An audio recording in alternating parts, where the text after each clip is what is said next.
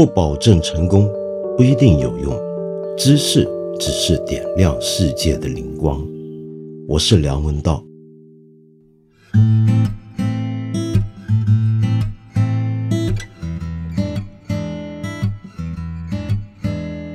如果你今天听我这个节目啊，又听到外面好像有些噪音，然后忽然有些电单车、跑车疯狂驶过路面的声音，我很抱歉。我现在人在新加坡，在酒店房间里面。虽然已经是凌晨两点多了，而且呢，我的房间所在的位置不算矮，二十七层。但是新加坡真不愧是个车水马龙的大城市。呃，外面到了凌晨三四点，还是有人在飙车，没办法。不过话说起来，我今天倒真是遇到好事儿。你猜我刚才在酒店楼下大堂碰到了谁吗？我下去喝杯东西嘛，没想到坐我隔壁桌的是坂本龙一，没错，就是日本音乐家坂本龙一。那正好呢，我有一个朋友跟他一起在聊天，那么就介绍了我们认识。哎呀，聊得可愉快呀！天哪，你能想象我有多开心吗？哎，话说回来，你说如果我接下来把坂本龙一请过来跟我们做音乐节目，你教的怎么样？好不好？喜欢听的。告诉我，我来争取一下，好吗？好，说回正题，今天呢，我要跟你谈一件事情。这个事情呢，最近呢，我猜也有不少朋友听说过，那就是在我们的河南南阳又出事儿了。我讲的不是悲剧，而是一件，我能说它是闹剧吗？那么指的就是浙江青年汽车集团在河南南阳呢有一个项目，而且还得到了南阳市。答应要给四十亿，四十亿啊，来注资支持开发什么项目呢？水清车。什么叫水清车呢？其实按照常人的理解，就是水力发动车。水力可以发动车吗？当然了，这是一个由来已久的一个想法。而我们眼下这个水清车项目呢，它大概的做法呢，就是水经过电解之后就能够制造氢气。我们知道水是 H2O 嘛，那么理论上是可以分解成氢气跟氧气，然后透过氢气，有人是认为能够透过氧气使它产生动能。那么当然，氢气效果可能会更好。那么他们这部车的原理呢？依据主持人的介绍呢，是加了一些特殊的反应料和催化剂。但至于那反应料是什么呢？这还是商业机密。然后就能够使水产生氢气了。然后呢，就加水，什么样的水啊，都能够让这个车子开动了，很了不起啊！到底行不行呢？这个问题是这样的。水的确可以电解成氢气跟氧气，氧气跟氢气可以燃烧释放热量，又变回水，理论上是很美好的一个制动的一种机制。可是问题是呢，你要电解它的时候，并不是所有的电都能够用于电解储存电能，同时呢，你燃烧它释放的能量有很大一部分也没有办法供应回给它。那么因此呢，简单的讲啊，就是说。如果你真的要做这个水清车的话，你光是要分解这个水，让它分解成氧气跟氢气所消耗的能量，很有可能就要比你推动一个车子的能量还要大。而催化剂呢，只不过加快反应本身，不可能提高这个转化效率，也不太可能节能。那么这些基本的科学知识呢，我就不在这里多说了，反正咱也不懂。你感兴趣的话呢，可以在网上搜寻一下，你会看到各方面的这种讨论。有趣的是什么呢？就是想要做这种水清车的人啊，其实历来都有。你比如说，两年前我就见过有这么一个台湾朋友，他就说呢，他也发明了一个水动车。那么当时在台湾有过一点社会新闻报道，后来大家也就没关注了。四年前也有一个巴西人说他弄了一个水动车。但是现代史上最有名的呢，则是一个美国人，叫 Stanley Meyer。他在一九八零年创造了一部水动车出来，然后他还说他申请了专利。那么，只不过大家最后什么都没见到。那么最离奇的是，这哥们呢后来就死了，忽然猝死。于是呢，他的家人就说，主要就是因为他这个车太革命了，因此呢，这个汽车公司、石油公司呢就深恐，万一将来他这个发明普及了，这个人人的车子都不用石油了，那么也要换一种新的动能装置了，那不就整个汽车产业、石油工业都完蛋了吗？于是派人暗杀了他。那么总而言之，我想讲水动车这种想法是从来都存在。主流科学界是认为呢，这几乎是一件做不到的事情。那将来做不做得到很难讲。而说到水动车，跟这一点有点相关的呢，则是有另一个领域，叫做冷聚变。那什么叫冷聚变？我不多说，我可以简单跟你讲呢。这也是一个主流科学界里面备受怀疑的一种理论、一种说法、一个研究领域。那么，但是呢，你可以看到我们国内真的有这么一个网站，叫做“冷聚变世界”，是有一群科学爱好者，甚至自称是科学家的人参与在这些研究里面。那么，刚才我说的这么多东西呢？基本上，在我们当今的语言里面，我们把它归纳为民科，就民间科学。民间科学高手当然就是民间科学家。那到底什么叫做民科呢？我在知乎上面找到一个很有趣的一个讲法。这个讲法是这样的：民科反映了一种科研行为的方式，即在没有做到大量熟悉某个领域既有术语和概念体系。没有大量调研某个领域现有学术成果的前提下，脱离实际资料，仅凭空想就推出的一个观点。一个初中学历的人没有学过大学物理的前提下提出电荷不存在，这是民科；一个高中学历的人在没有学过普通地质学的前提下提出板块运动不存在，这是民科；一个本科学历的人在毕业工作后的几十年里停止学习新的科研成果文献资料。然后用过时的陈旧观点否定板块构造学，这也是民科。一个博士学历的工程师，虽然在本职工作取得不俗成绩，但在另一个领域的知识体系相当薄弱的背景下，试图以某条物理定律否定某个体系不适用情形下的地质现象，发表正式论文，照样是民科。连同审稿专家和杂志社编辑都是民科。甚至一个著作等身的教授，虽然在本领域取得十分厉害的成就，但没有对另一个领域的中外最新研究成果进行充分调研，或者对另一方向甚至存在研究生都能发现概念性错误的时候，就否定这个否定那个，这依然是民科。好，这样的定义，不知道你是不是能满意？不满意怪他，他叫云母空城，是知乎上面呢。对于民科到底是一个什么样的群体这个问题的回答，好，那么说到民科啊，其实呢，还可以跟大家介绍一下，我们民科领域历来啊都会有一些特别关注的研究领域的，比如说呢，我就见过有这么一篇文章啊，是张磊他写的，叫做《高中生怒症世纪科学难题：民科为何偏爱哥德巴赫猜想》。他就说到呢，中科院数学跟系统科学研究院每天都能收到声称自己证明了哥德巴赫猜想的信件和电话，一麻袋又一麻袋的稿件，通常错漏百出，没有一篇是对的。那么为什么呢？这到底是好？然后呢？又有一些呢是号称电荷不存在，那么这好像也是一个民科热门的领域。然后呢，有的人甚至要推翻牛顿力学，甚至达尔文进化论。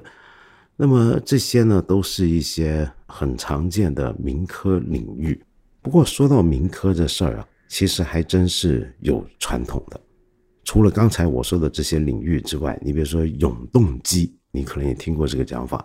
就是一种永远能够自己运动、产生动能的这种机器，不需要外来的任何的动能。那么这种想法呢，也是历来都有。我记得一九九七年的时候，就有一个哈尔滨的司机叫王洪成，他提出呢，他以特殊的一种液体加到水，然后就可以变成油了。那么当时呢，他主要要告诉大家是。他发明了一种代替石油的方法，就是用水就能够变成石油。不过，他也告诉大家，他顺便还发明了永动机。永动机这个东西呢，其实在文革年间是最热火朝天的。当时那个时候呢，有很多人说自己发明出了永动机，或者想出了永动机的原理，然后寄到当时的报纸，各种报纸，比如《工人日报》啊，等等等等。那么结果呢，后来那些编辑呢是不堪其扰，然后就只好呢去找钱学森、钱老 来回答这个问题。那么当年钱学森还写了一篇答读者问，专门回答了。永动机能不能搞成功这个问题？那么这里面他就说，永动机不管是哪一类永动机，永远都属于空想，是不会搞得成的。但是，即便是钱学森这么有声望的人，也没有办法说服民间的科学家继续努力、继续发展，直到今天，都还有人在想永动机。好，我们。回头讲讲啊，首先要澄清一点，其实我个人对于民科或民间科学家这个群体没有任何的贬斥之意，恰恰相反，我觉得一个人在自己的业余时间，你想想看，他花心思、花精力去专门研究某个领域的东西，不管他做永动机也好，还是他做民间史学或者民间哲学，一般所讲的民哲也好。其实都不是问题，怎么会是问题呢？我甚至觉得这是一种很高尚的爱好。很多时候，如果我们社会上面很多人对于各种学术知识都感兴趣的话，应该理论上反过来是能够推动我们学术的进展，因为这表示我们任何一种学术领域在这个社会上都有广泛的受众群体。你想象一下。一个专业的著作，一个专业的论文，它的读者不再只是原来那极少数、几百甚至几十个人，而是有几千、成万的人都在关怀、都在看的话，那难道不是一件好事吗？真正的问题在什么呢？在于刚才我们所说的这些民间学术群体啊，他们的问题并不在于他们干了坏事、伤天害理的事，而是说他们的讲法本身是不是对的，是不是错的，这是一个问题。第二，他们这种也许有问题的讲法有没有在流传开去，使得很多人接收到了一些错误的知识跟科学信息呢？这是第二个问题。先说第一个问题，第一个问题的来源其实很简单，就是这些民间科学家们呢，通常都像我刚才念的知乎的那个朋友的回答一样。他们的问题在于，他们没有太过注重学术领域里面的现成的一些研究、一些既有的成果，或者说他们可能不具备解读那些成果的能力。那么，假如说你要做民间学术研究，但是你又不关心学术界或者一般意义下的学术界已有的东西的话，那你这个研究。就已经没有办法跟别的专门做这些领域的学者产生一个对话，那这样子呢就不符合我之前所说的那种对民间学术研究的预期。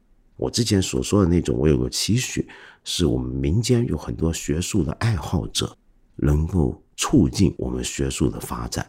但是，假如这些学术爱好者本身一方面说做学术研究，另一方面，却并不关心或者甚至不知道学术领域里面相关的成果的话，那这就有点可惜了，对不对？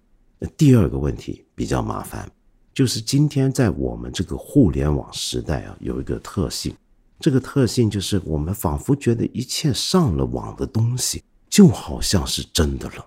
你今天看世界各地的新闻，常常会注意到很多人都在担心假新闻的流行。假新闻这个东西，甚至有份促成了美国人选出了特朗普。假新闻这个事情，它存在的其中一个前提，就所有这些新闻都是在网上流传的。同样的，伪科学或者有错误的民间知识研究，它也能够在网上流传。而只要能够在网上流传，很多人看了之后，就会本能的觉得网上都已经有了，就等于过去的人来说，报上都这么写了。你就觉得那它是真的了，而在网上面能够流传的多、流传的广的东西，通常不是因为它是正确的，而是因为它耸动，而是因为它能够用我们一般人所能够理解的语言来跟我们沟通。这个时候，有一些新闻它也许是假的，一个科学新知也许它是错的，但是它的表达、它的言说方式，由于更加容易被传播、被接受，所以在网上能够看到它的人，或者让它继续流传的人会更多。当一个东西越多人都这么看到了、知道了，并且默认它为真的时候，那这个东西它的杀伤力可能就会很大了。好，那么刚才我讲的是现在的种种的民科流传之后可能会有的问题，但是回过头来，我们讲讲看，我们中国民科啊，其实可以写一部中国民科史的。我们中国的民间科学史这个领域，它真正最发达的时候，坦白讲，还不一定是今天，而是文化大革命的时期。为什么呢？主要的原因呢，是因为在文革年间呢。大家可能听说过，当时要又红又专，就做学术研究，你不只要专业，而且得红。但是很多时候，在一些行动的过程当中，它却演变成什么呢？就是要红，却不一定要专。很多领域都出现这个情况，比如说一些有名的老字号餐馆，那里面呢？原来最会烤鸭的，或者说最会做一样点心的老师傅被打倒了，到一边去，因为他是只专不红嘛，政治上不过关，光会烤鸭有屁用？于是找了一个年轻学徒，这个年轻学徒烤鸭不行，但政治上很正确，他就出来当大师傅了。那么，所以同样的情况，你可以想象，在科学领域也是一样存在，很多很重要的、很专业的学者被打倒了，那么上来一些非常红的小将们。这是一点，第二点是什么呢？当时还很流行用一个政治观点、阶级观点跟斗争的观点去审视所有的科学研究。所有的科学研究在文化大革命的高峰期间都有阶级属性。比如说，举个很简单的例子啊，六九年的时候，当时四人帮的张春桥、姚文元指导，那么上海成立了一个上海市理科革命大批判写作组。编印了很多公印批判用的参考资料，而那个时候呢，很多大学，比如说复旦，也都成立了这类写作组。那么他们出些什么东西呢？比如说爱因斯坦反动言论摘编责编，华东师大也有这么一个小组批判爱因斯坦，他们编印了爱因斯坦跟他的相对论批判。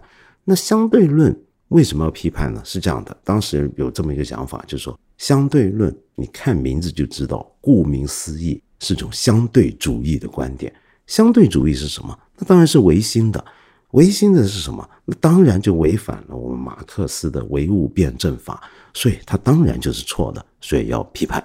然后呢，在那个年代呢，除了爱因斯坦要被批判之外，还有很多的东西都要被批判，比如说量子力学也是要批判的。七四年的时候，南京大学的物理系。量子力学教学小组就发表过文章，批判哥本哈根学派。然后呢，有这么一个讲法，就是说哥本哈根学派对量子力学的建立曾经做出了重要的贡献。然而，在新的矛盾和事实面前啊，剥削阶级的世界观和偏见，使他们不能正确的解释量子力学。并由此总结出正确的宇宙观，而是向后倒退，陷入了主观唯心主义。也就是说呢，这个哥本哈根学派最主要的问题就是他们带了一个剥削阶级的世界观，就是用这一类的说法批判了，比如说宇宙的大爆炸学说、黑洞学说、热力学的第一定律和第二定律，然后同时也进展到数学。揭发出了数学中原来有很多的唯心主义的东西，那么这些呢？也许你觉得好像还离你还比较遥远。那我们讲医学好了，医学到底我们每个人都要经历过跟他打交道，对不对？起码我不懂医学，也要被学医学的医生来看我的病吧。好，那么就曾经有这么一篇文章哈，我见过，叫做《炮打西洋医学》，这其实还不是一个文章，是一个杂志，一九六八年出版。那么上面就有一篇文章呢。就揭发西医是不是科学的问题？那怎么个揭发呢？他其中一个论点是这样的：就人体的解剖问题，他就说呢，人体解剖啊，大部分都是把死人当活人，把尸体上见到的东西和构造当做人体的全部东西和构造。我们知道，装有 H2 的气球是可以上天的，活着的人是可以走路的。不装有 H2 的球皮是不能上天的，所以球皮的结构不等于气球的结构。那么难道不会走路的死人的构造能完全等于活人的构造吗？我们说人的死亡是一个质变，是一个非要，因此我们说死人的构造不等于活人的构造，它只能代表活体的一半。因此，解剖尸体是不管用的，因为你解剖的是死人。当然，我们也解剖不了活人，对不对？反正无论如何，西医呢，就从基础上就是个不靠谱的，是伪科学，是个只有洋奴才会盲目的崇拜他。反正当年呢，当然也会在这个潮流下也会有些悲惨故事。你比如说，像有一位今天我们大部分人都可能没听过的一个人物。但在我记得十几二十年，就有本书叫做《树新北档案》，就介绍了这个人物，就是树新北，是一个被认为是当年中国物理学界的一个天才。要不是他本身的性格问题以及那个特殊环境的遭遇，他还能带来多少重要的科学研究的成果呢？很难讲。那么他的学生李政道是诺贝尔奖得主，曾经回国想要看他而不得。因为他那个时候已经在一个医院扫厕所了，那么本来呢，他是爱因斯坦理论的坚定的拥护者，可能就因此去了扫厕所。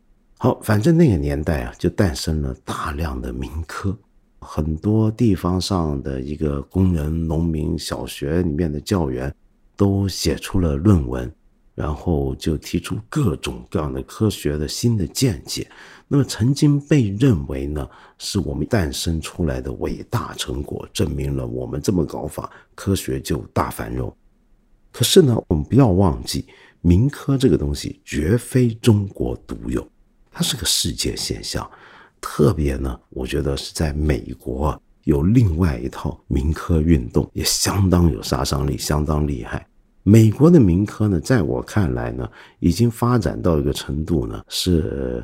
它的这个威胁力量要强大过在中国太多太多了，因为在中国今天我们政府无论如何大概不会做出以下我说的这种事儿。怎么事儿呢？是这样的，我们知道美国啊有几乎近四成的中学，他们在教生物学的时候，除了教演化论、讲达尔文之外，还要教创造论。创造论的意思就是上帝如何创造世界万物出来，叫创造论。我们今天大部分人都会觉得这种想法很荒谬，对不对？但是美国就有几乎四成的学校正儿八经的教这个东西，把它当成理论。为什么呢？因为他们认为有这么一种讲法，就是说你不能够只是单独的教演化论，这是伤害了这个创造论者他们的言论自由。而且呢，你就一直只是教演化论而不教创造论，这是一种学术打压。那么也就是说呢，他们居然有地方政府是能够支持这种解释，而容许学校教创造论的。不过刚才那种解释、那种说法，是我们民科里面很常见的讲法。这个讲法是什么呢？就是说我们现在呢，学术界是被人垄断的，学术界里面有是有权威、有华山论剑，有很多的三头主义的。那么很多真正有意义的。突破性的新研究就被他们扼杀在萌芽状态之中了。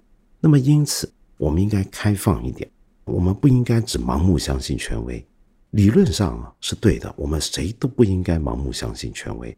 但这并不能够就因此推出所有跟权威意见不符合的东西，因此都是对的，是不是？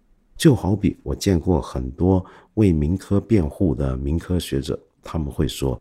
你觉得我今天这套东西很不主流，很违反当前的世界上学术界里面的共识。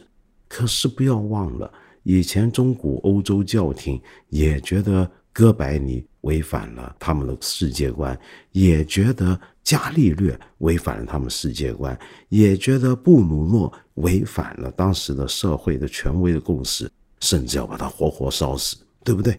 对，是的，但是。这也不能够倒推回来，所有被权威扼杀，甚至中古欧洲被宗教审判、判处死刑的学者，或者是一些各种关于世界的解释的学问，都因此就自然是对的。你以前中古欧洲宗教审判还审判过一些例子，是说有一些人他想出一个宇宙的蓝图跟模型，他认为整个宇宙是块大奶酪。那么所有的星星就是这个奶酪里面穿的洞啊。那么甚至有人提出过这种讲法，然后那个人也被烧死了。然后有人说，由于他被烧死了，所以他说的就是对的。我们宇宙是块大奶酪嘛，这话不能倒回来讲吧？好，但是无论如何呢，我觉得美国的民科真的是很值得关注的。最近我特别感兴趣的，还不是创造论，是有这么一套讲法叫地平论，你有没有听过呢？地平论是什么呢？是指啊，地球不是圆的。就我们都说地球是圆的，那地球怎么可能是圆的呢？地球那么就是平的，它不止平，而且它是宇宙中心。好，那你如果要硬要说地球是平的，那很多东西都要被重新改变、重新挑战，对不对？对。然而他们都有解释，比如说他们会说牛顿的万有引力理论是不可信的。那怎么解释会有地心引力呢？他们提出啊，我们的地平面底下有一个加速器，不断的以九点八 m 的加速率令地平面加速，从而出现我们称之为地心引力的。这种效应，你你不要笑啊！现在我最近真的发现，我认识那些美国人相信地平论的人是越来越多了。这到底怎么回事？难道美国人天生就比较傻吗？当然不是，这背后还有另外一些问题。我今天节目时间差不多了，我要去听坂本龙一的音乐了。我们有机会，我再跟你聊一聊。美国的民科，它背后的故事，那个故事还不光是美国的，而是实实在在跟我们今天这个世界的一种心态是相关的。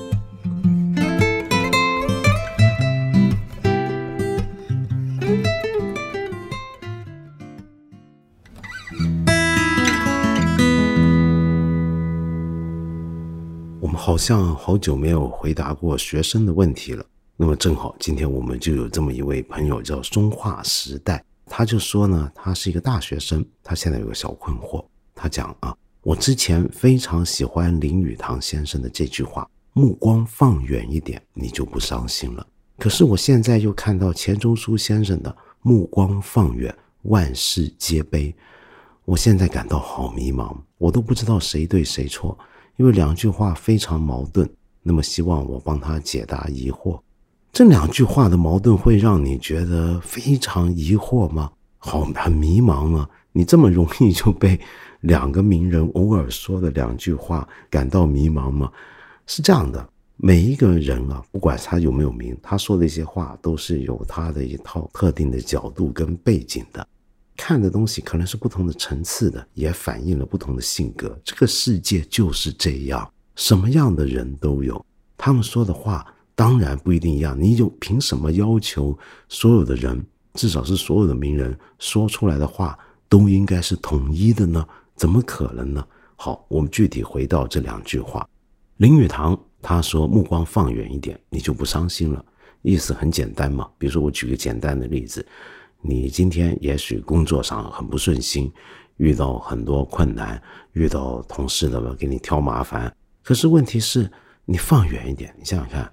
我人生难免最后要一死，相比起我要一死这件事儿，我今天这工作上的小事儿，它难道很值得我伤心吗？不值得。好，可是你又回头看一看，目光放远一点，我的天呐，我最后还是要死的。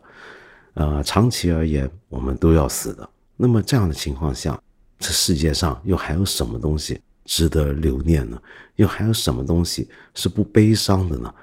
因此，这两句话用刚才我这样来解释都是对的，只不过它反映的是两种看事情的方法，更重要的可能是两种性格。你的性格，如果我们乐观一点，尽管我很讨厌这种乐观悲观的讲法啊。假设我用大家通行的乐观，我就觉得这个世界上没有什么事值得伤心。我悲观一点，可能又觉得回头看。